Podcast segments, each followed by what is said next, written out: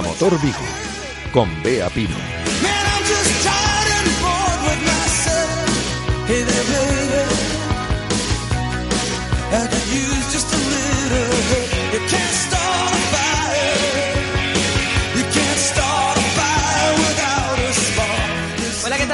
buenas tardes, bienvenidos a este viernes 11 de diciembre. Qué frío hace ya, ¿eh? Sabéis que ya estamos casi casi en campaña navideña o por decir de algún modo ya metidos de lleno, porque ya el ambiente es totalmente navideño en todas las calles de Vigo, pero nos gusta mucho verlo así. Así que si vais en el coche, paciencia porque se cae un poquito más de atasco, la gente está haciendo compritas, adelantándonos y nos escucháis aquí en Radio Marca Vigo, este espacio de motor. Así os vamos a hacer compañía durante una hora.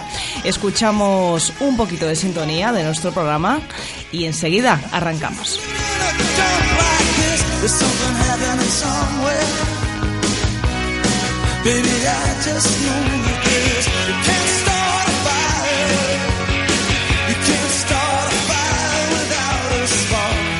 Bueno, y como siempre, vamos a empezar con un pequeño, breve no, bloque de, de noticias, rescatando un poco, bueno, pues lo más interesante que ha habido durante la semana de eso relacionado con el mundo de motos. Solamente pinceladas de las noticias que seguramente habréis visto ya, pero que estamos aquí buena cuenta de ello en este espacio de motor. Como cada semana, y desde que en septiembre salta la noticia, nos ocupa también eh, parte de este bloque de noticias el caso Volkswagen.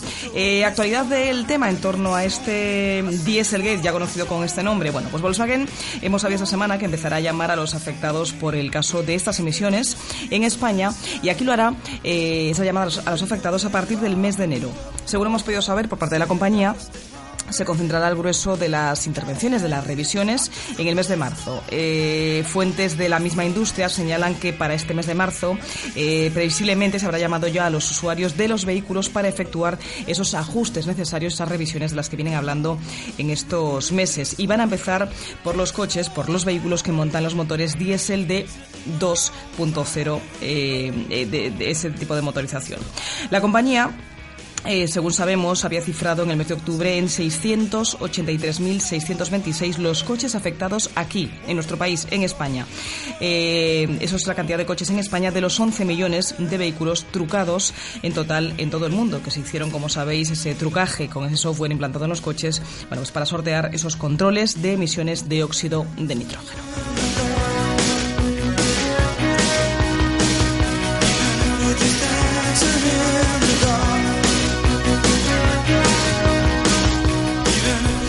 Y seguimos hablando de Volkswagen porque conocíamos esta noticia de que en España, como acabamos de contaros, a partir de enero se empezará a llamar a los afectados con estos coches. Y es que también conocíamos que, eh, según bueno, va avanzando la investigación dentro de la propia compañía, ahora Volkswagen atribuye los trucajes a un pequeño grupo de ingenieros, pero pequeño, pequeño, que hablamos o se habla desde la central de siete. Es decir, Volkswagen eh, culpa directamente a empleados de este ya conocido como Dieselgate. La marca alemana asegura que la mala conducta de los trabajadores bueno, pues se ha visto favorecida por deficiencias en algún proceso, mm, bueno, pues evidentemente de de vigilancia y esto a su vez ha propiciado la falta, bueno, pues ellos han denominado de ética laboral y moral de algunas personas. Según la propia marca, según Volkswagen, la manipulación eh, que han sufrido estos coches muestra eh, lo que ellos han calificado como conductas erróneas y deficiencia en los procesos, insistimos, de vigilancia mm, de estas actividades. Al parecer, eh, y según cuentan, insisto, desde la compañía, esto ha favorecido la falta de ética laboral de algunas personas que, por ejemplo, en las pruebas y procesos de certificación de todos los coches y en lo concreto lo que afectaba a los dispositivos de control de ese motor, los software que manipularon esas emisiones. El principal problema es que las responsabilidades no estaban, según dicen, suficientemente claras, según dice la compañía. Ahora hay que añadir también que Volkswagen eh, ofrece inmunidad a los empleados que den chivatazos. Ya hace meses que venían contando esto, quieren hacer y están haciendo, de hecho, investigación interna y insisten mucho en esta medida y es que quieren saber realmente qué ha pasado, siguen investigando y alientan, así de algún modo, a su personal interno, a todos los trabajadores, para que si saben algo respecto al tema, eh, que tengan tranquilidad, que lo comuniquen, que lo cuenten, porque se les va a dar inmunidad, no se va a contar absolutamente nada, pero necesitan la información para realmente resolver qué ha pasado con todo esto. La auditoría interna también ha encontrado, según dice la compañía, deficiencias en algunas áreas de la infraestructura de tecnología de la información que ahora la compañía también va a intentar remediar y por lo tanto poner solución a todo esto para que lógicamente no va a pasar algo parecido. La compañía está muy tocada, se ha visto en su caída en bolsa, en las ventas y más que seguiremos viendo mientras sigan saliendo informaciones al respecto. Even if we're just dancing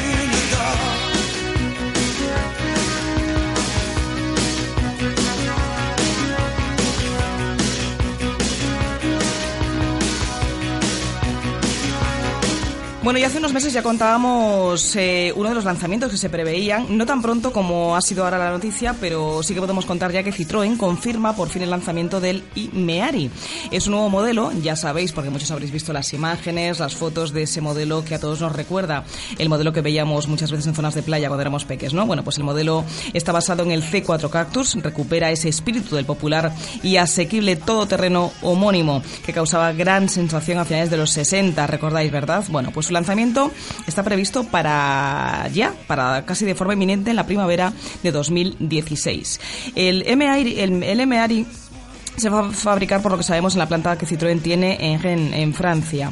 Está siendo expuesto estos días en París. Ya sabéis que allí está celebrando estos días la cumbre COP21, eh, una cumbre en la que se analiza el tema de las emisiones, del cambio climático. Bueno, pues todo esto pues están aprovechando para darlo a conocer allí y para también marcar la línea que la eh, gran, el grupo automovilístico francés, bueno, pues quiere llevar a cabo.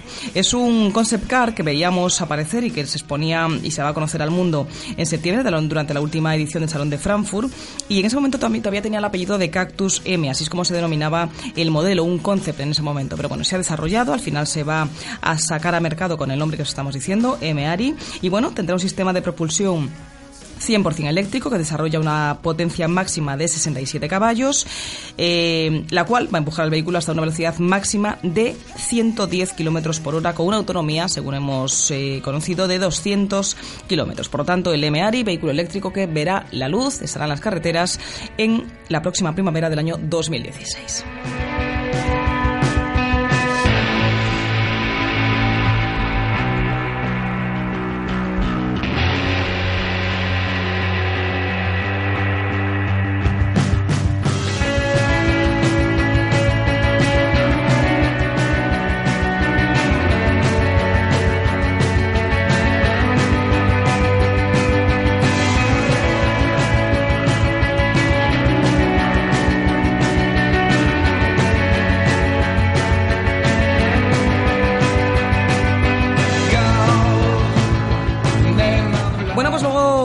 Contaros este pequeño bloque de, de noticias, eh, vamos con cosas ya un poquito más cercanas. Hemos avanzado temas que hemos podido leer relacionados con el mundo del motor estos días, en periódicos, en prensa especializada, pero ahora queremos venirnos un poquito más cerca, nos venimos de vuelta a Vigo, aquí estamos, y empezamos a hablar de, de historias bonitas, curiosas y cosas que nos gusta siempre ver en nuestras calles, en nuestras carreteras, y en este caso hablamos, bueno, pues de, de que ya está aquí la Navidad, de que está la Navidad encima y que ya comienza a hacerse ver y a dejarse notar por ahí las actividades, las acciones en torno a todo este tema que nos gusta tanto y sobre todo cuando hablamos de padres y niños y de actividades solidarias. Bueno, llama la atención sobre este tema porque se pone en marcha eh, bueno pues una acción que va a tener lugar el sábado 19 de diciembre a las 5 y media de la tarde y se llama Pedaleando con Santa Claus. No lo quiero contar yo, lo que quiero es que nos lo cuente bueno pues la persona que ha impulsado esta idea y que creo que tenemos ya al teléfono. Él es Rubén. Rubén, buenas tardes.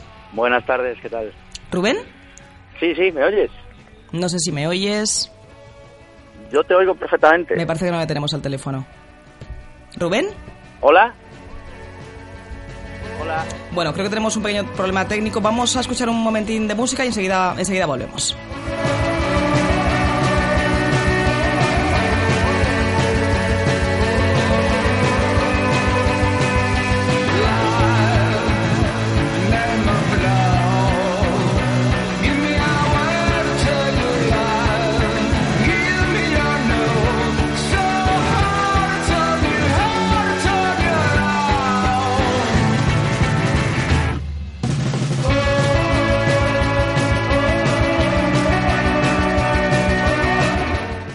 A ver si ahora sí podemos recuperar la comunicación con Rubén. Rubén, Hola. Hola, ahora sí te tenemos. Perdón, ha sido problema de mis cascos. eh, los tenía, bueno, creo que mal, mal puestos o mal conectados y no podía escucharte. No, sé si has nada. escuchado cómo te hemos presentado, Rubén. Perfectamente, yo soy a todo. Bueno, pues, pues perfecto. Presentado quedas y no queremos más que escucharte, Rubén, que nos cuentes esa, bueno, pues esa acción solidaria que ponéis en marcha y que de la que queremos conocer detalles y que todo el mundo se entere y que todo el mundo esté presente al final este sábado 19 de diciembre, en una semana. Bueno, os cuento un poquito. La marcha ciclista Pelando con Santa Claus es una acción más que va englobada en, en toda la campaña de, de Navidades que hacemos desde la asociación Zona Náutico, Ajá. que es la asociación de comerciantes ahí de la, de la zona, de la que soy el presidente.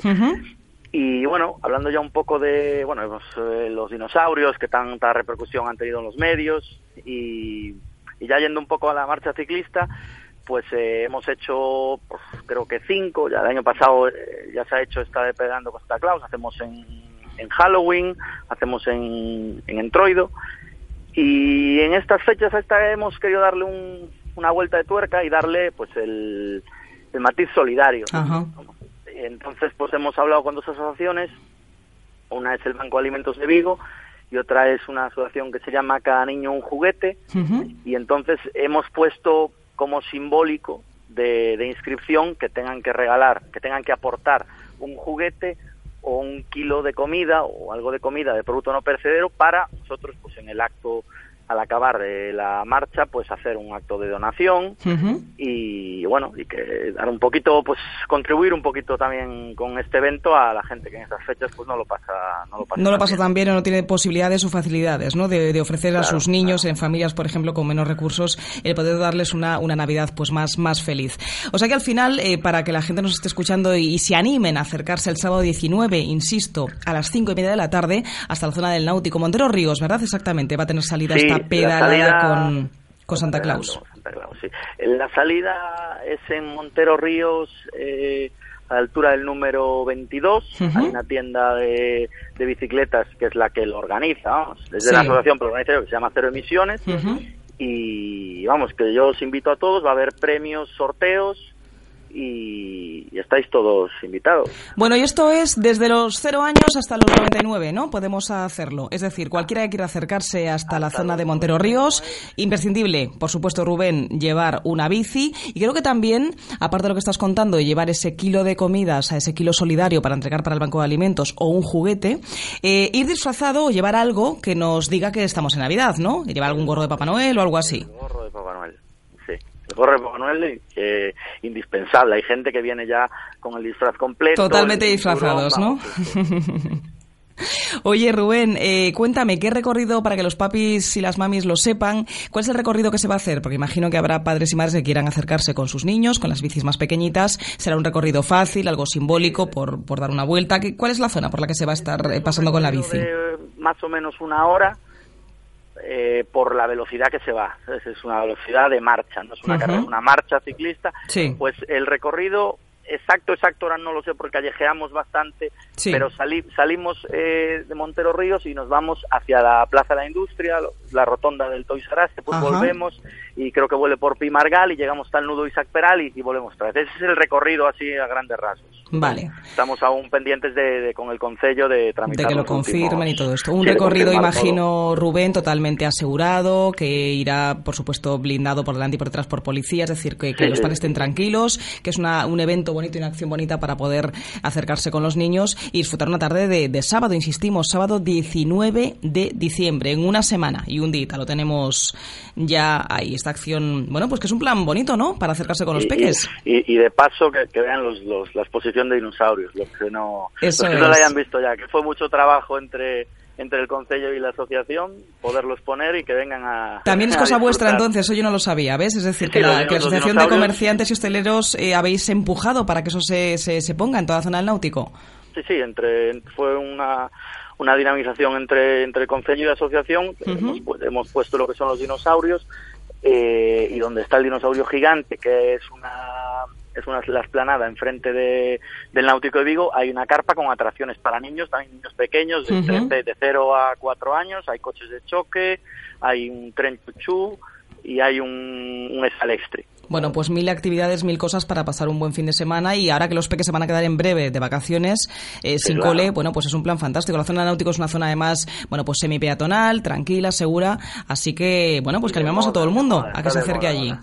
Bueno, pues esto, esto es un espacio de motor, Rubén, pero yo quería hacerme eco de esta, de esta acción tan bonita, porque bueno, las bicis no son coches como tal, son vehículos de dos ruedas, en este caso además son ecológicas porque no tienen emisiones y me parece una idea preciosa que apoyéis además de forma solidaria al Banco de Alimentos de Vigo y a aportar esos juguetes que muchos niños no pueden tener en estas navidades y que sí que se aporten, digamos, para todo aquel que participe en la, en la marcha, pueda llevar un juguete o un kilo de alimentos, como decimos, y luego se repartan entre la gente más necesitada de Vigo. Así que nada, animamos a todo el mundo a esa marcha pedaleando con Santa Claus ¿eh? el 19 de diciembre a las 5 y media de la tarde en la zona del Náutico de Vigo. Muchas gracias. Gracias, Ahí Rubén. Que vaya muy bien. Hasta luego. Gracias. Hasta luego.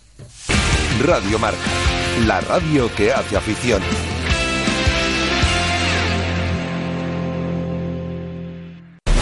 Según las últimas estadísticas, el 80% de la población sufre o ha sufrido dolor de espalda y más de un 25% padece y sufre de hombro doloroso. Seguro que no han venido a nuestra clínica. Clínica de Fisioterapia y Osteopatía Sanare, la mejor receta para los dolores de espalda y hombro. Clínica de Fisioterapia y Osteopatía Sanare. Visítanos en María Verdiales 37 o llama al teléfono 886 11 53 61. O Celta segue crecendo con ilusionantes proxectos. Balaído respira un ambiente único. O equipo entusiasma e ilusiona. Sao Oiches, Oliches, cho contaron, agora víveo. Neste decembro, abóate o Celta. Crecemos xuntos. Vamos. Sé el primero. Súbete a esa ola. Y a esa. Y a esa. Adelante, mis valientes. Sé atrevido. Sé fuerte. Y descubrirás océanos a los que nunca nadie ha llegado. Nuevo BMW X1. Explora lo desconocido. Descúbrelo desde 29.300 euros con plan PIBE en Celta Motor, carretera de Camposancos 115, Vigo. Radio Marca, 15 años haciendo afición.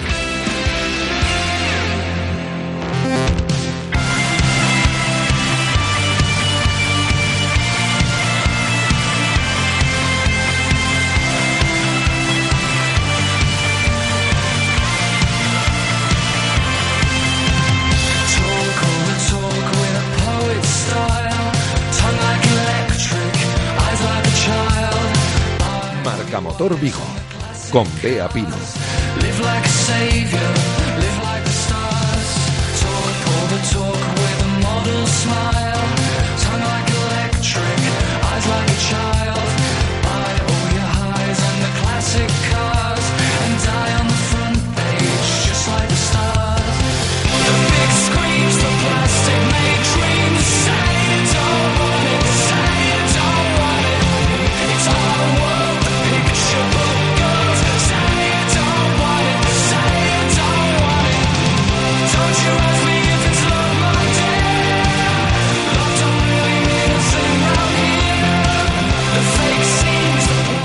Pues seguimos adelante cuando son las 7 y 16 minutos, un poquito más de las 7 y cuarto de esta tarde de viernes 11 de diciembre. Y ya sabéis que siempre intentamos traeros temas curiosos, cosa, perdón, temas curiosos, eh, cosas bonitas y cosas de Vigo que nos gustan, que nos llaman la atención. Es el caso del siguiente invitado que tenemos en este espacio de motor aquí en Radio Marca, en Vigo, porque, bueno, como yo me considero una persona curiosa, buceando y buscando cosas, como os digo, que contaros, eh, estamos en un espacio de motor, en un espacio de coches. Y bueno, pues también me parece interesante hablar de lavados de coches. Y algunos diréis, bueno, ¿y a qué viene hablar de lavados de coches en este espacio en el que siempre hablamos de novedades y de cosas? Bueno, pues os quiero hablar de una empresa eh, que está instalada en Vigo, que se llama Wash and Coffees y que yo, mm, bueno, pues me paré a verla tranquilamente su web porque no es un lavado de coches al uso. Tengo aquí conmigo en estudio hoy a Martín él es Martí Víguez, él es el responsable, el dueño de este lavado, y quiero que sea el que nos diga eh, lo curioso de esta empresa y por qué, ahora vais a entender por qué a mí me llamó la, la atención. Bueno, en primer lugar, saludarte Martín, muchas gracias por estar aquí con nosotros. Gracias a vosotros por invitarme. Bueno, Decía que yo me habrá pasado lo mismo que mucha gente cuando se asoma a ese lavado por primera vez. No sé si viéndolo pasar con el coche y te paras, o en mi caso, que buscando y buceando por la web, veo que es un lavado de coches en el que lo primero que llama la atención es que es un lavado de coches ecológico. Quisiera que contaras además en qué os basáis para que vuestra web además sea verde y blanca. Son colores que ya llaman la atención porque ya, que ya denotan de forma, eh, por los colores, esa mm, eh, querencia que, que tenéis por lo ecológico, ¿no? Bueno, a ver, somos ecológicos porque con menos de un litro de agua podemos lavar un coche. Eso es imposible. Yo, yo te lo digo así porque eso me parece imposible. A ver, ¿cómo puede ser eso? Vale, no es que sea imposible, lo único que ocurre es que es nanotecnología. Nosotros utilizamos un producto nanotecnológico que lo que hace es encapsular la suciedad en vez de arrastrarla como hace cualquier tipo de detergente. Eh, igual que la telefonía ha ha avanzado en los últimos 20 años, que antes pues solo existía el teléfono fijo, es decir, llamábamos a un sitio para hablar con alguien, Sí. en el tema de la limpieza de, de vehículos y en la estética del automóvil también ha, ha variado mucho. Eh, entonces, hoy por hoy utilizamos última tecnología para la limpieza de coches. No hace falta malgastar agua para lavar un coche y que quede bien. Es cierto que según lo estás contando, yo, yo me estoy imaginando cuando todos a lo mejor en verano aprovechamos en la casa de los abuelos o una casa que tengas posibilidad de hacer el lavado tú mismo, pues con una manguera o como puedas, y es verdad que derrochas mucha agua, porque es verdad que nos ponemos, venga a darle, entre que aclaras, enjuagas, no sé qué, enjabonas, eh, mucho más de un litro, vamos, me salen a mí las cuentas no te más arriba, o sea que... Sí, nosotros- Es posible, lo hacéis a mano entonces, ¿no? Todo a mano, 100% a mano. Y todo con productos ecológicos. Aparte es marca propia, somos fabricantes. Ajá. eh, Es decir, lo- los productos que utilizáis también son productos vuestros, ¿quieres Correcto, decir? Sí. Y bueno, tenemos dos locales, uno en Vigo, lógicamente, otro en Pontevedra y bueno, dentro de poco abrimos también otro en Madrid. Ah, bueno, estupendo. O sea que es marca autóctona y gallega 100%. 100% gallega. Me parece fantástico eso. ¿Ves? Por eso queremos contar estas cosas así, porque es producto nacional y creo que es un bueno pues valor interesante el que lo contemos y que lo y que lo exportemos como idea al final. Al margen de lo que me estás contando, bueno, es importante que digamos dónde estáis. En Vigo, pero ¿dónde estáis? A ver. En Travesía de Vigo, en el número 41. Número 41. Vale. ¿Hace falta reservar hora para el lavado? ¿Es No. conveniente hacerlo? ¿Pasar por allí? ¿Cómo lo hacemos? No, no, no hace falta. Es decir, para lo que es un lavado tradicional que todos conocemos como un lavado, un aspirado, limpieza de cristales y demás, no hace falta pedir cita. Somos, hay más de 15 personas trabajando en el centro, con lo que el- la limpieza en sí es muy rápida. Es muy- rápida. Exactamente. Me parece además curioso porque en vuestra web sí que se podía ver. Es una web, por cierto, muy clarita, es decir, fácil de ver. Que a veces hay webs que se, que se mm, enmarronan un poco en todo lo que quieren contar, en, en demasiado texto. Vuestra web es muy clarita, es muy fácil acercarse a ella y ver un poco los servicios que ofrecéis. Y entre ellos también me llama la atención algo que a mí en concreto me ha pasado es cuando un pino mm, aparcas el coche debajo y te cae resina. Y a mí me han dicho muchas veces que eso es imposible de quitar. Bueno, pues aquí, en Quashan Coffees, sí se puede quitar, se puede eliminar. Sí, correcto. Y aparte con productos ecológicos también. Es decir, que realmente lo que es la resina no deja de ser. eh, con la resina muchas veces se utiliza para crear eh, determinadas colas. Sí. Pues lo que necesitamos es algo que. Que arrastre eso, ¿no? Exactamente. Pero que no dañe la pintura de nuestro coche al Correcto, final. por eso volvemos a lo, a lo mismo, a la nanotecnología, que lo que hace es encapsular. Una vez que está encapsulada, retirarla es muy fácil. El Bueno, o sea que es tiene intentamos- solución. Exactamente. Bueno, eh, otra parte curiosa de Wash Coffee que a mí me llamaba especialmente la atención es esa parte, ese cariz solidario que tiene la empresa. Eh, muchas veces hablamos de, de acciones, de cosas puntuales, empresas que dedican o que llaman la atención sobre la solidaridad en momentos puntuales del año. En vuestro caso es distinto porque tenéis un apartado dedicado de forma permanente a estos actos solidarios. Quiero que me cuentes tú qué es lo que hacéis para apoyar a, bueno, pues a organizaciones y a entidades sin ánimo de lucro que están para ayudar al final a los demás. Vale, eh, desde que nacimos, para nosotros una parte muy importante, como bien dices, ha sido siempre la parte solidaria. Eh, hemos nacido como una empresa eh, que siempre hemos tenido en nuestro punto de mira ayudar a los demás. ¿no? Por eso, eh, tanto a lo que, lo que es la Cruz Roja, todo el parque móvil, se lo lavamos de forma gratuita, Ajá.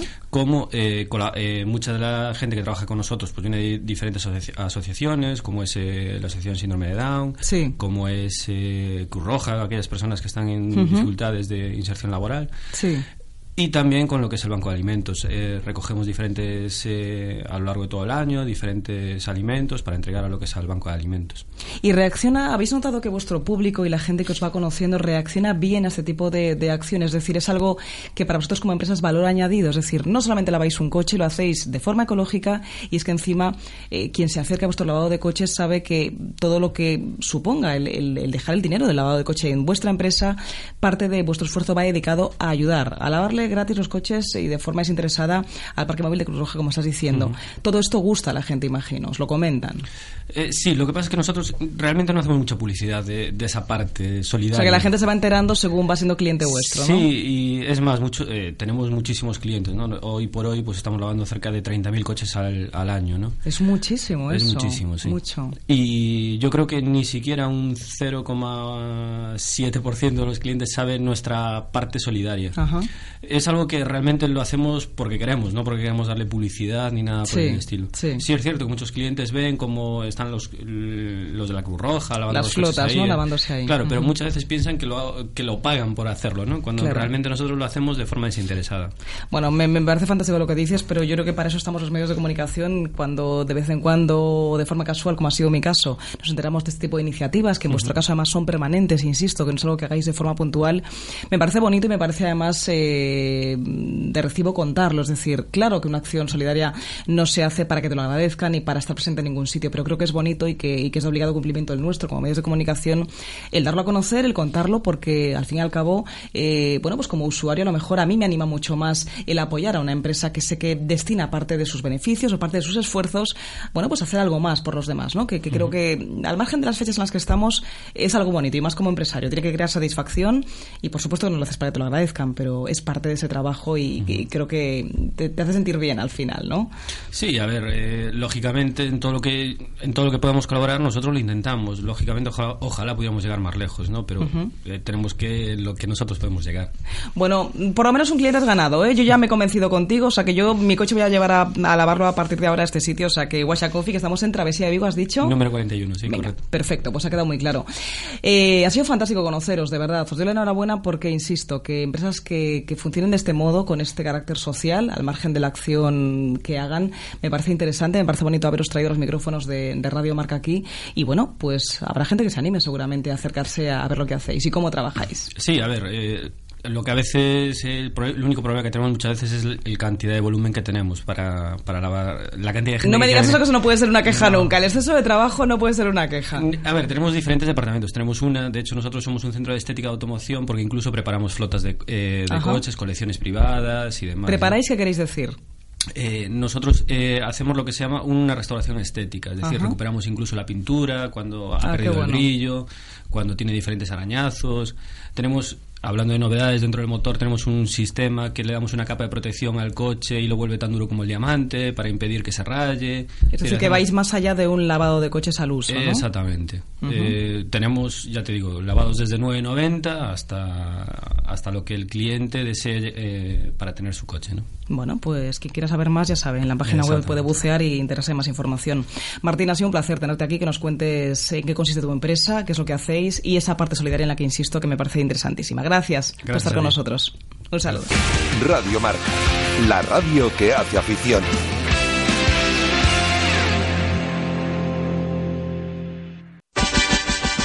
O Celta segue crecendo con ilusionantes proxectos. Balaído respira un ambiente único. O equipo entusiasma e ilusiona.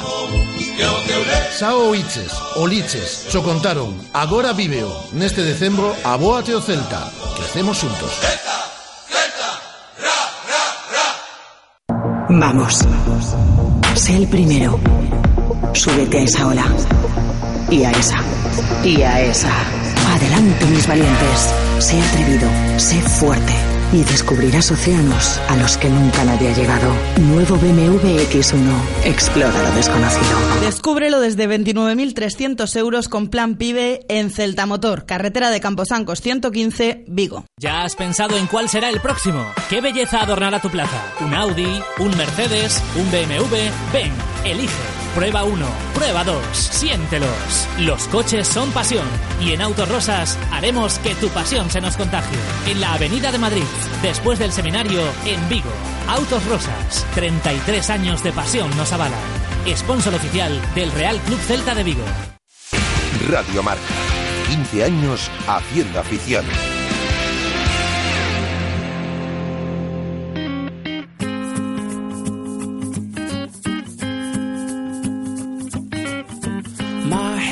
Stuck in the clouds. She begs me to calm down, says, Boy, quit fooling around.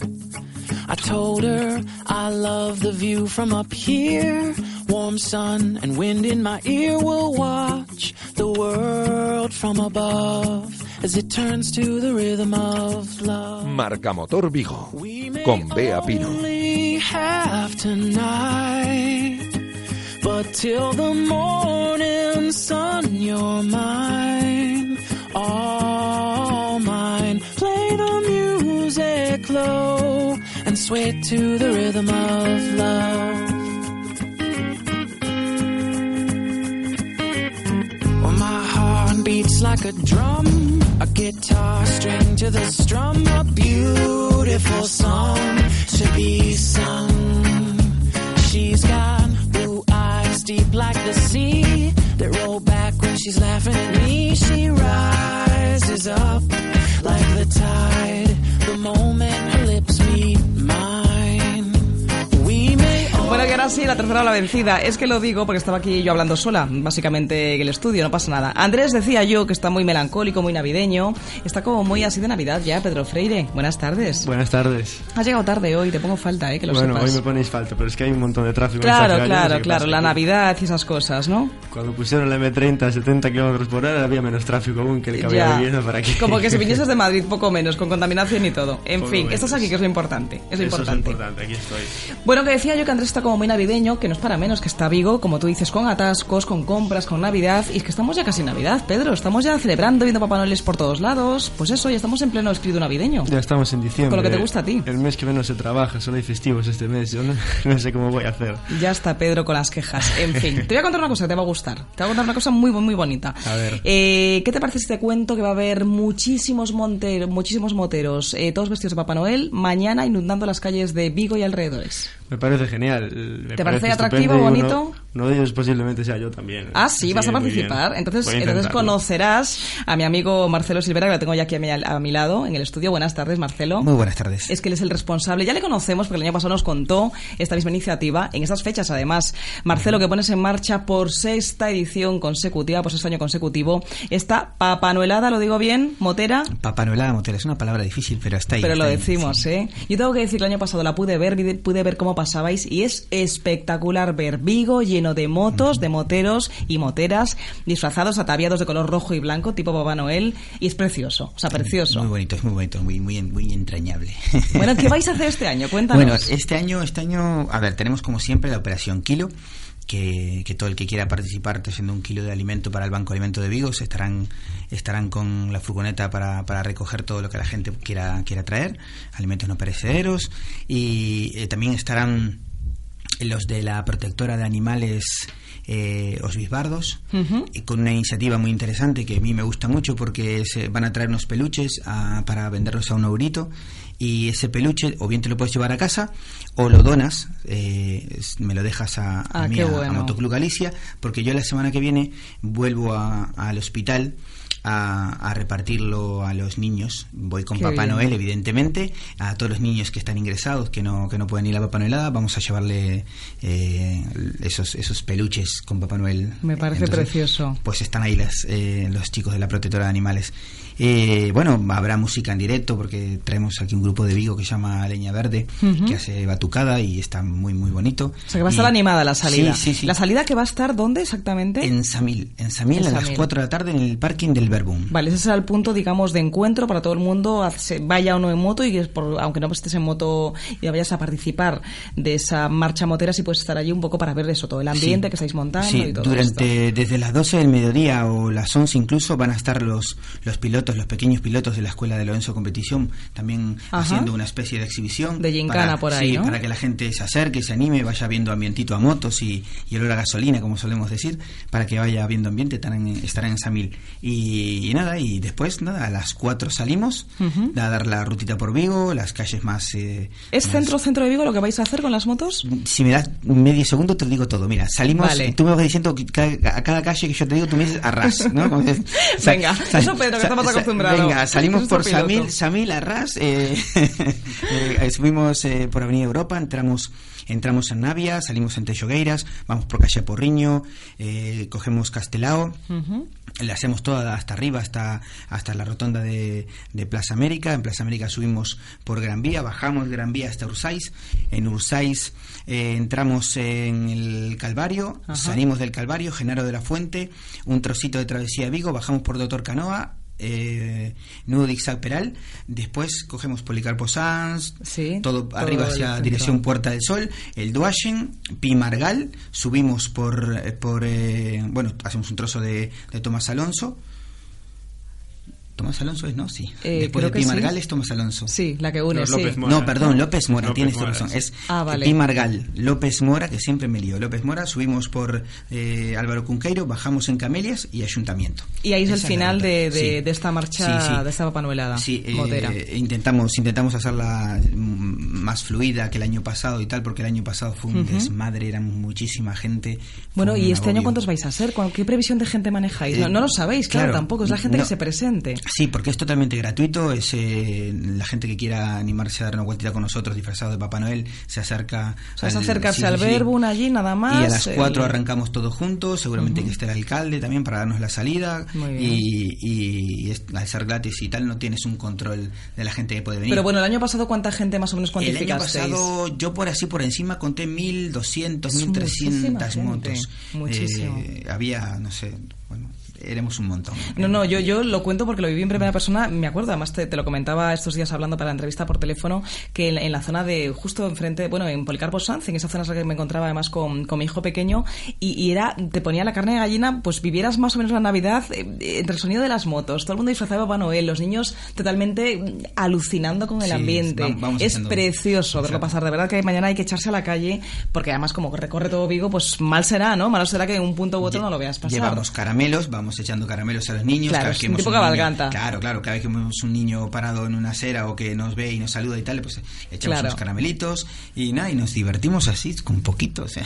Bueno, me parece, me parece precioso, pero la, la pregunta del millón es cómo se te ocurre, de- cómo se te ocurre al final el montar una historia como esta. Hacéis muchas cosas, yo lo sé, y además tú eres una persona que ha estado muy, muy pendiente de todo el tema en cuanto a, a seguridad vial, en el tema de las motos, ya hemos hablado aquí contigo de- del, del tema de los guardarraíles. Stop guardarraíles. Lo sé y hemos hablado del tema, pero que estás siempre en activo haciendo cosas interesantes, cosas bonitas, y esto que al final también tiene mucho cariz solidario, insisto en ello porque me parece precioso y generoso además por tu parte. Y, y- y bueno, que, ¿cómo se te ocurren todas estas cosas? No Eh, paras. No, bueno, es cierto, no paramos, no paramos. eh, y cada, cada año hay más concentraciones y más cosas. Antes acababan en septiembre con San Xenxo, Sí. ¿no? La Ujú. última. Con el buen tiempo, ¿no? Claro, Parece que se termina. decía, la última, la de San Xenxo, se acabó en septiembre. Está, ahora no, ahora estamos ya ves en, en, en diciembre y sigue habiendo cosas. Este domingo de- eh, en Gondomar se hace también una cabalgata donde de motos también se hace otra ruta motera y también van miles de personas Ujú. y, y las, la otra semana se hacen en Coruña y cada vez hay más. O sea que la respuesta es importante por parte Sí, de la sí, gente. sí, claro. la gente se anima y esto es bonito, es lo que tú dices, es muy divertido, es muy bonito ver tanta moto, tanta gente disfrazada de Papá Noel, la gente se divierte, parece que le damos el pistoletazo a, a Claro, la Navidad. a la ¿no? Navidad, Arranca ¿no? la Que Navidad. ya está todo decorado, pero parece que ya ver a Papá Noeles ahí montados en, en moto va a ser como el, el pistoletazo Sí. definitivo, ¿no? Y ese cariz solidario, insisto, de la aportación que para, bueno, pues lo que estabas diciendo, ¿no? El poder llevar, acercar regalitos a los niños del hospital, en el caso de que esos peluches sean donados, y también lo que me decías del banco de alimentos, La ¿no? operación kilo, la operación kilo. Todo el que quiera acercarse con un kilo de alimento no perecedero, Ujú. eh, eh, lo recogemos. Será recogido. Sí, está, está, la, está la gente de- del Banco de Alimentos de Vigos, van a venir ellos a recogerlo y, y se colabora con la gente que tiene más necesidades, por supuesto. Bueno, pues volvemos a repetir para todo aquel que se quiera acercar mañana a partir de las, bueno, de las 12 del mediodía me dices que hay actividades, pero a las 4 de la tarde será, digamos, A el aumento inicial en el parking del Verbum en Samil, esa marcha motera, esa, esa papanuelada motera, recorrerá todas las calles de Vigo hasta acabar en el ayuntamiento. ¿En cuánto tiempo más o menos? Yo calculo sobre las seis. Sobre las 6, como en dos horitas o así, entonces. Sobre las seis. Y ahí es donde Se habrá- escuchará pasar, Sí, ¿eh? sí, sí. Ahí también tendremos música en directo. Muy bien. Habrán eso. Actividades, sí, animación siempre- y siempre todo esto. alguna cosa, sí. Pues nada, Pedro va a estar allí, ya me lo ha dicho, o sea que seguro que le tienes allí entre todas las motos, así que tú saluda, ¿eh? Saluda a Marcelo para que te vea bien. Iré por allí Enviado, especial de Radio. Yo también os veré pasar seguramente. Marcelo, que ha sido un placer, como siempre, tenerte aquí contando historias bonitas para los niños, para los padres, para todo el mundo. Y que aunque no seamos moteros, tomaremos partido y participaremos, por supuesto, con, Estamos con todo lo que hacéis. Gracias por contárnoslo aquí en Radio Marca Vigo. Muchísimas gracias. Un placer. Radio Marca, la radio que hace afición.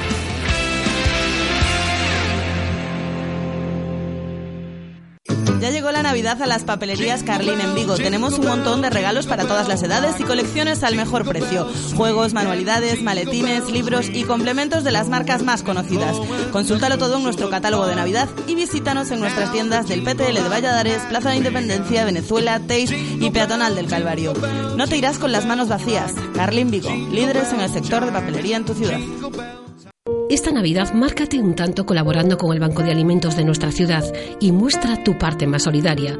Radio Marca Vigo pone en marcha una campaña de recogida de alimentos hasta el 21 de diciembre.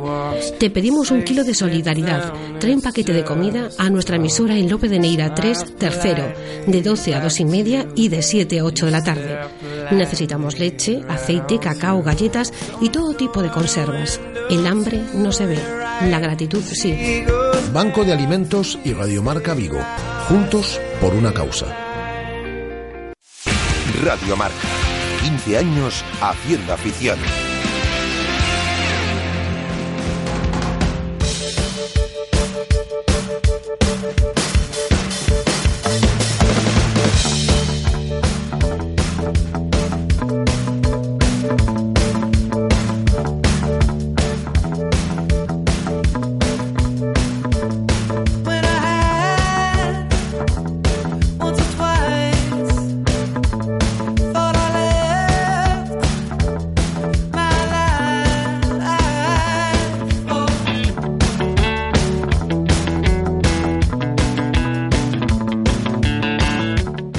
Motor Vigo. Con Bea Pino.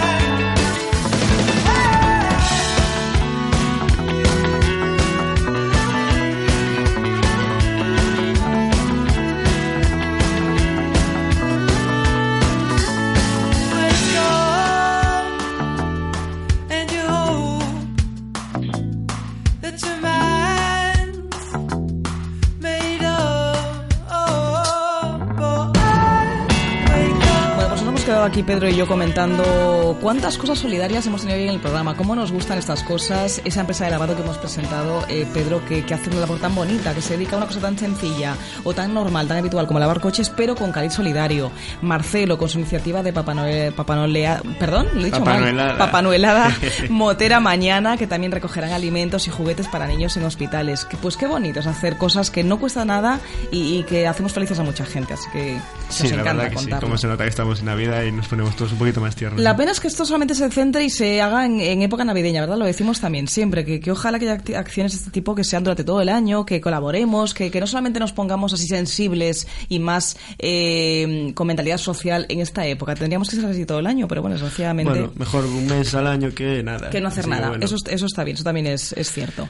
Bueno, que ya estamos en tu sección, que te he robado unos cuantos minutitos. Eh, Me estás así mirando mal, Pedro, pero bueno, ya estamos en momento rally, competición. ¿Qué me has traído hoy? ¿Qué tenemos preparado? En cuanto estaba Marcelo comentando la ruta de la Papa Noelada, mi cabeza solo se estaba imaginando un tramo urbano del Rías Bajas. que- que, Es bueno, increíble. ya en Estaba nuevo. cantando a las calles y tú viendo cómo afrontarías cada curva de las calles, Me ¿no? estaba imaginando un tramo urbano como hacía antiguamente por todo Vigo, del, del Rally Rías Bajas. Es verdad, lo has comentado alguna vez, eso ya Y, no se uf, hace. No, no se hace ya. Bueno, se hacen, pero son tramos urbanos pequeñitos. Se ha hecho el tramo del Ya. Castro urbano el- en el año 2012. Sí. Se ha hecho el, el tramo de Samil también, pero un tramo urbano de este tipo no, no se hace. Hombre, eh, hoy en Hombre, día esto supongo que es no tendría- complicado, ¿no? sería muy complicado. Claro. Imagínate, tienes que cortar el tráfico casi toda, de toda la No, ciudad. cortar el tráfico y, bueno, mm, evidentemente parapetar muy bien toda la zona y blindar todo para que, por supuesto, la gente esté viendo esa pasada de, de rallies, pero por lo que supone un rally de ruido, de, bueno, pues de velocidad y eso, supongo que da un poquito como de miedo, ¿no? Pero tiene que ser espectacular, o sea, espectacular verlo No, en, sería, en de la sería muy complicado organizar eso. Además, sería Sí. un tramo tramo demasiado rápido. Te imagínate cómo se pueden poner los porches por, Ya, por ahí imagino. para arriba, 200 y pico, como para que pase algo. ¿Y Tiene- tienes, tienes constancia de que en España se, se haga ese tipo de rallies con tramos urbanos en algún sitio o en Europa, en algún sitio que tú conozcas? Hay tramos urbanos, Sí.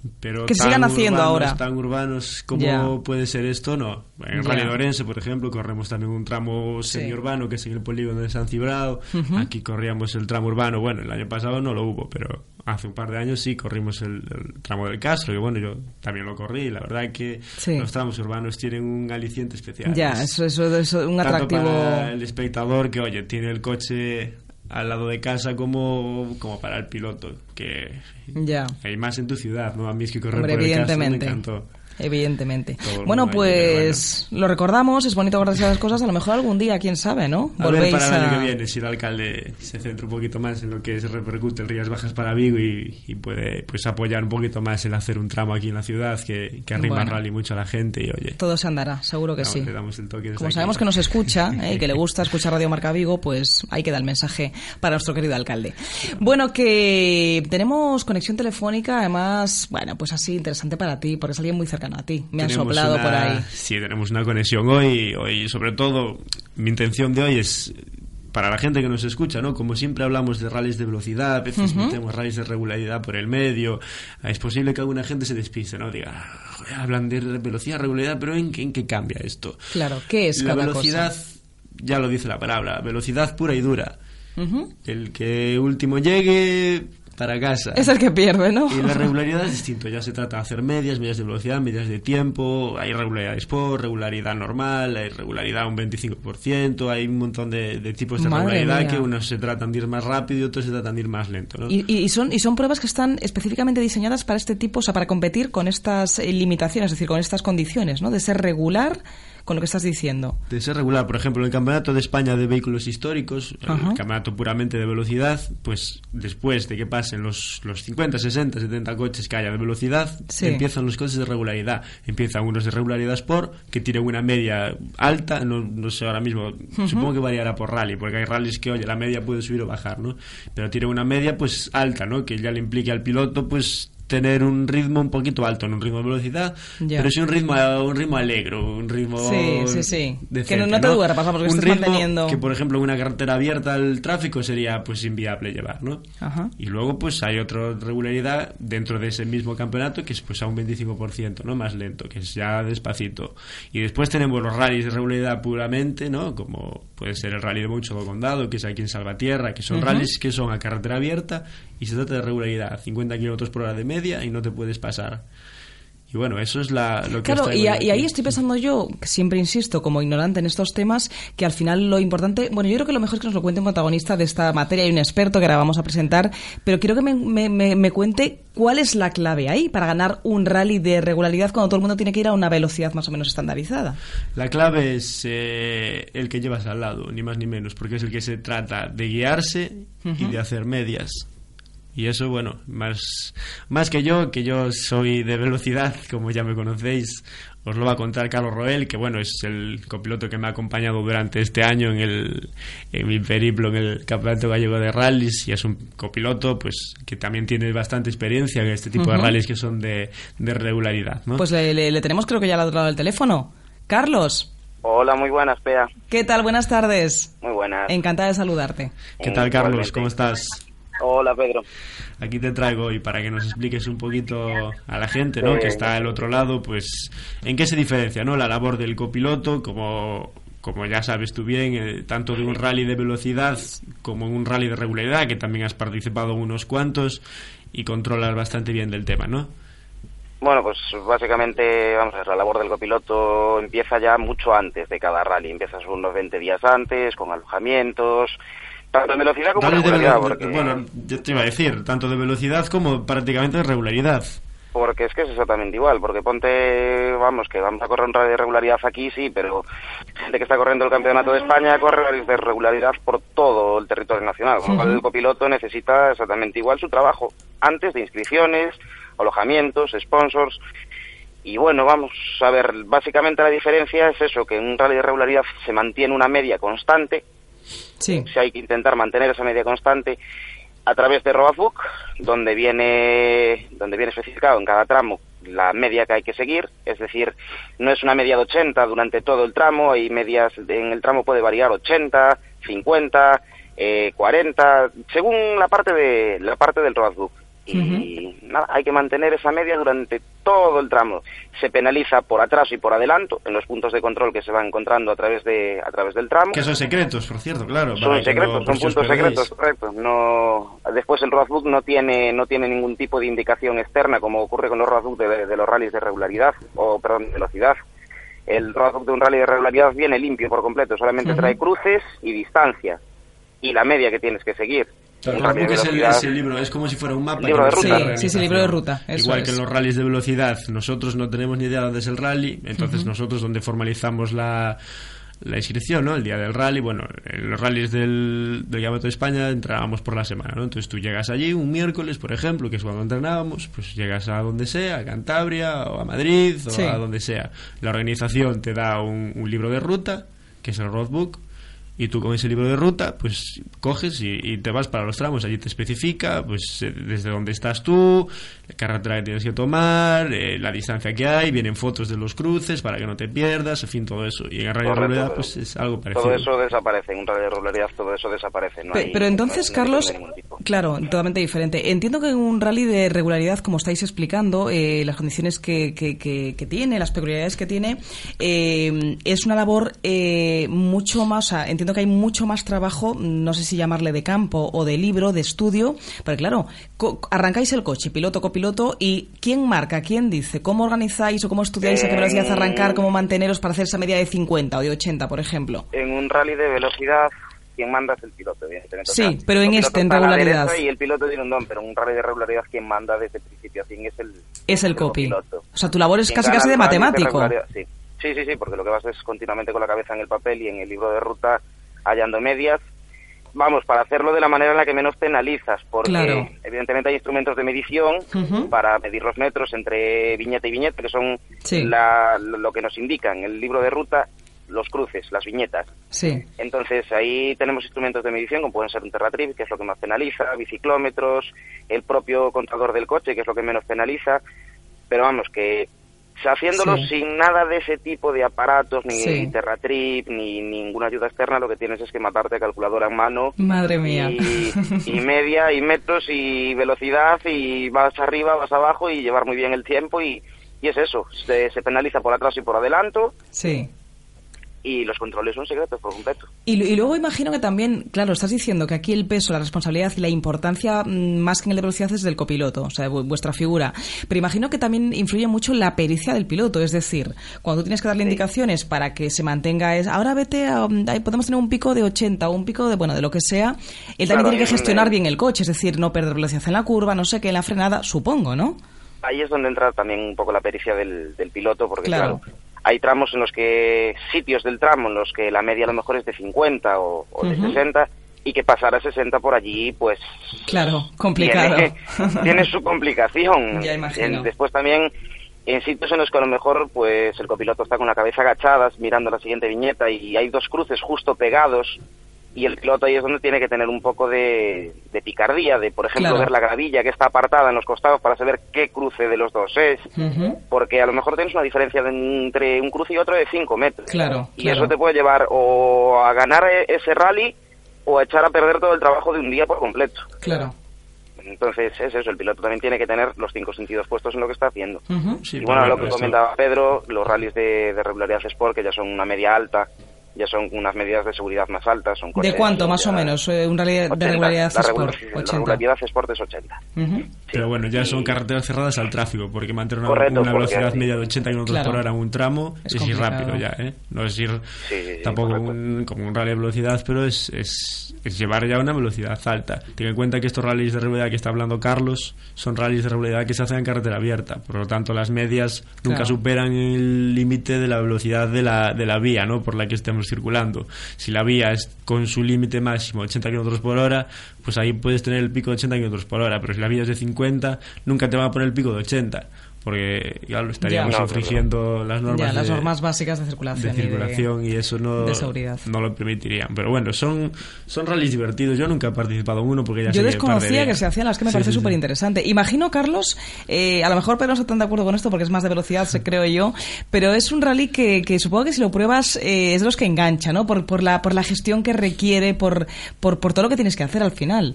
Eh, vamos a ver, de cara al copiloto es un rally que, aparte de que lo engancha, el piloto Sí. se divierte mucho, son rallies que suele hacer gente, Ajá. pilotos jubilados y cosas por el estilo, es decir, gente que ya no está corriendo re- velocidad realmente. Bueno, pero, pero a mí me, me- parece que exige una, una dedicación increíble, ¿verdad? O sea, Sí, no es sí fácil afrontar un rally así. Pero vamos, que para el copiloto lo que realmente es un ejercicio para trabajar de cara a un rally de velocidad y, y tomarse las cosas en serio de cara a un rally de velocidad. Te ayuda a tener una estructura muy grande con, con el libro de ruta, eh, en poder agachar la cabeza sin problema, aunque vayas un poco rápido, y, y meter la cabeza centrado haciendo cuentas en, en el papel sin tener problemas de que te vayas a marear. nada. Entonces es un ejercicio muy bueno de cara a un copiloto. Oye, y la pregunta del millón, ¿un copiloto eh, de especializado y bueno en esos rallies de regularidad es un copiloto cotizado para lo- llevarse uno como piloto, o sea, para llevarse de acompañante de copiloto a un rally de velocidad? Es decir, entiendo que sois copilotos al final mucho más breados y os manejáis muy bien, es decir, seréis muy buenos copilotos también en un rally normal, ¿no? Mm, no, ¿O es diferente yo- totalmente? A ver, cada uno tiene su opinión, vamos, pero yo ahí no lo veo así. Yo, No yo es casi así. a priori lo veo como que hacéis un máster, es decir, os veo que tenéis que hacer un trabajo mucho más intenso que en un copilotaje de rally normal. No, un rally de velocidad Es hace un diferente. trabajo bastante más, más intenso por el hecho de que el esfuerzo fí- físico al que estamos sometidos tanto pilotos como copilotos Sí. un rally de velocidad es muy alto. Es, vale, es totalmente diferente en el entonces. momento en el que acabas un tramo estás estaciado, tanto piloto como copiloto. Y además, eh, en- yo puedo decir que acabando de correr rallies con Pedro, acabas estaciado, porque Pedro la verdad sigue un ritmo muy fuerte, muy fuerte. Aparte de lo exigente que es con, con la derecha. Yo me enfado mucho, ¿eh? por eso no Tiene toda la pinta, realidad. Carlos, toda la pinta de ser, de transformarse en el coche directamente. se enfada, se enfada, pero en el momento en el que se cierran las puertas del coche se acabó todo y, Ya, y ahí y se somos queda, tan ¿no? amigos. eh, Ahí se queda. Eso lo tiene muy claro siempre. señor, eso- Evidentemente. Es que, vamos a ver, lo que decías, Bea, es. Un, un rally de regularidad sí, sí ayuda mucho un copiloto de- a un rally de velocidad, pero de cara solamente a los enlaces, a lo que es el trabajo de ir de tramo a tramo, el de entrenar el rally, de todo eso. Pero a la hora de cantar las notas no tiene nada que ver, porque nosotros en la velocidad Es otro, otro tipo de es copilotaje. otro estamos- En la velocidad él ya tiene que cantar lo que es el, el tramo, ¿no? Describirme el tramo que yo previamente le he dicho. Y si ahí se equivoca, entonces sí que se acabó. conocerse a la perfección y darte la información que tú no tienes, evidentemente. y saber lo que está leyendo y yo lo que le, le he anotado, vamos, cuando hemos eh, Ujú. hecho los, los entrenamientos. Por eso te digo que son completamente distintos. Un rally de regularidad es, es para toda la familia, ¿no? Ujú. Puede ir el padre con el hijo, el padre con la hija, Distinto. o pasarlo bien, pasar una tarde entretenida, guiarse y ya está, y, y no hay más. Pero bueno, las, ya digo, lo de la velocidad... eh, Eso es otro campo, es diferente. Es es diferente. campo, hay que a mí me, me no pareció muy interesante que lo contéis. Me pareció muy curioso porque, porque es verdad lo que decía Pedro al principio, antes de presentarte. Y es que muchas veces hablamos y damos por hecho que la gente lo conoce. Yo misma lo desconocía, por ejemplo. Y me parece bonito que acerquéis al final estas peculiaridades de los diferentes tipos de rallies, de las modalidades diferentes que podemos ver. Y me parece muy interesante que conozcamos detalles. al A mí es final. que me gusta mucho acercar a, a este programa la, la figura de los copilotos, ¿no? Sí, Porque es que son, decimos. son casi los Mm. Grandes olvidados y a mí es que yo sin, el, vital. sin el copiloto no haría nunca nada, porque es que es vital el trabajo. La gente no lo sabe, se cree que solamente es el piloto el que corre ya la otra vez, la- el, el programa pasado que hablábamos con Alistid, ¿te acuerdas? Que Sí, nos había dicho cierto. que si te preguntan quién es Sebastián Loeb, sabes perfectamente quién es, pero si te dicen Daniel Elena, dices, ¿y ¿quién es Daniel Elena? Pues Daniel Elena es su copiloto y es también campeón del mundo igual que él. Es cierto. Por eso te digo, y el uno sin el otro no son nada. Porque si. Elena se equivoca, lo No hay rally, claro, es, es imposible. Son, Y- son sus ojos, como tú dices siempre, ¿no? O sea, donde te- no ves tú, te, te llega la información del Por eso, copiloto. ya te digo, el labor del copiloto me gusta mucho acercar a la gente por eso, porque es hay que ser un tío muy válido para ser copiloto y tener paciencia. Y como den con uno como yo, por ejemplo, que se enfada y entre- entrenando, que, Carlos, que come a uno. menos No, mal que aunque bueno. se enfade mucho en el coche, mm, vamos, aquí te está poniendo por las nubes a ti y a todos los copilotos del mundo, ¿eh? Pedro es que el tema de el tema de entrenar es algo que lo lleva muy mal, muy mal, muy mal. ¿eh? La, la falta de paciencia que tiene es... Pero en el fondo es un piloto como la copa de un pino y una bellísima persona. Aparte de que sus notas son increíbles Y yo durante todo este año lo que llevo aprendido con él es que no se lo voy a poder agradecer nunca, vamos. A mí me abrió las puertas a, a un nivel mucho más alto del que yo venía. Bueno, me, parece pre- precioso que, que- que valoréis el del uno, el uno del otro eh, de forma mutua esas, esas cualidades, esas cosas y que al final lo, lo que es importante en este deporte y en cualquiera y es que una vez que se marcha uno, que cierra las puertas del coche, como tú estás diciendo, eh, quede lo bonito que es la amistad, el saber trabajar juntos y en equipo, porque es un deporte en equipo al final, sois dos personas, piloto y copiloto, y no todo el mundo es capaz y tiene capacidad de afrontar situaciones de tensión y luego olvidarse de ellas y seguir tan amigos. Es decir, al final es un ejercicio en toda regla de templanza y de saber hacer, nunca mejor dicho. Y de paciencia. Un copiloto tiene que tener una paciencia. Claro. Por ejemplo, los rallies del, del Campeonato de España, que llevamos un GPS que nos coloca la organización, ¿no? Como el límite en el entrenando el rally del Campeonato de España son 80 kilómetros por hora. Bueno, ahora este año no, pero cuando corría yo sí, te ponía un GPS y al pasar 80 kilómetros por hora, si pasabas dos veces te multaban, porque aparte estaba la Guardia Civil controlando Madre que no mía. pasaras. O sea, Qué enfados cogía yo con el tema del GPS. Yo en el coche tengo un, botón, ¿no? Que a pasar de 78 kilómetros por hora me empezaba a pitar el coche ya para no pasar. Claro. Todo el día pitando. ¿Tú sabes qué enfados cogía con el copiloto? Lo pagaba con él. Por eso te digo que que la figura de un copiloto coche, ¿no? Al final. hay que tener una paciencia increíble. Cuando se pierde con algo que lo comes o cuando se equivoca igual en algún sitio tonto o no lo escuchas o algo. uf. Pues yo, yo creo que Carlos en la, en la universidad donde estudian los copilotos ya les enseñan, ¿eh? Por favor, templanza con los que lleváis al lado con el piloto que se va a enfadar y hay que saber tamizar ese, ese enfado que pueda tener puntual. Es un deporte de mucha paciencia. Bueno, Aunque Carlos. Lo contrario te requiere paciencia. Eso es, como bien dices. Que ha sido un placer, que nos han pasado los minutos volando, que nos ha encantado, de verdad, esa diferencia que nos has, eh, bueno, pues al final hecho conocer a todos los que no conocemos tanto el tema y que, que gracias por asomarte a los micrófonos de Radio Marca Vigo en este espacio de motor. Gracias, Carlos. mío y las gracias a vosotros. Y que tengáis una buena tarde, lo que queda de ella. Venga. Lo mismo decimos. igualmente. Un saludo, Venga, Carlos. hasta Hasta luego. luego. Chao.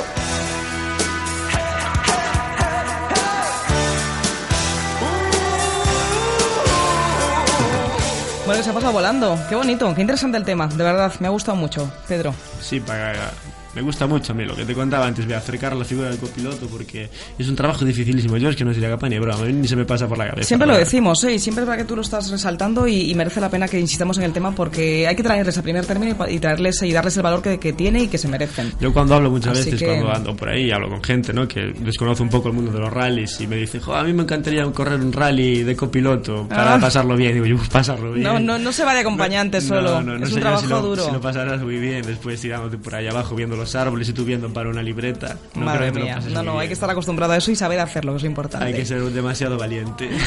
Bueno, que se nos acaba el tiempo, Pedro. Que, que gracias, que ha sido un placer volver a estar aquí contigo un viernes más. Y nada, nos escuchamos y nos vemos tú y yo aquí en el estudio en, en siete días. Nada más. Anímate y vamos mañana a Papa Noelada en la moto, vea. Pues venga, yo creo que sí, no habrá que ir, a apoyar esa causa solidaria. Mi moto es de enduro, solo tiene dos estriberas, pero bueno, hacemos Venga, un hueco. nos hacemos la foto y demostramos que hemos ido, ¿te parece? Me parece y lo bien. contamos aquí en Twitter de Radio Marca Vigo. Un beso a todos, un saludo, nos escuchamos en siete días. Hasta luego.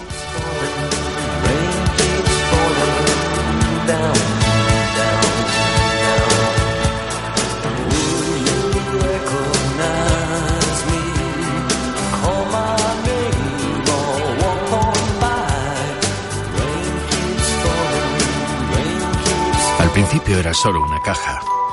Una caja que todo el mundo tenía en casa. Y ahora se mete en la oreja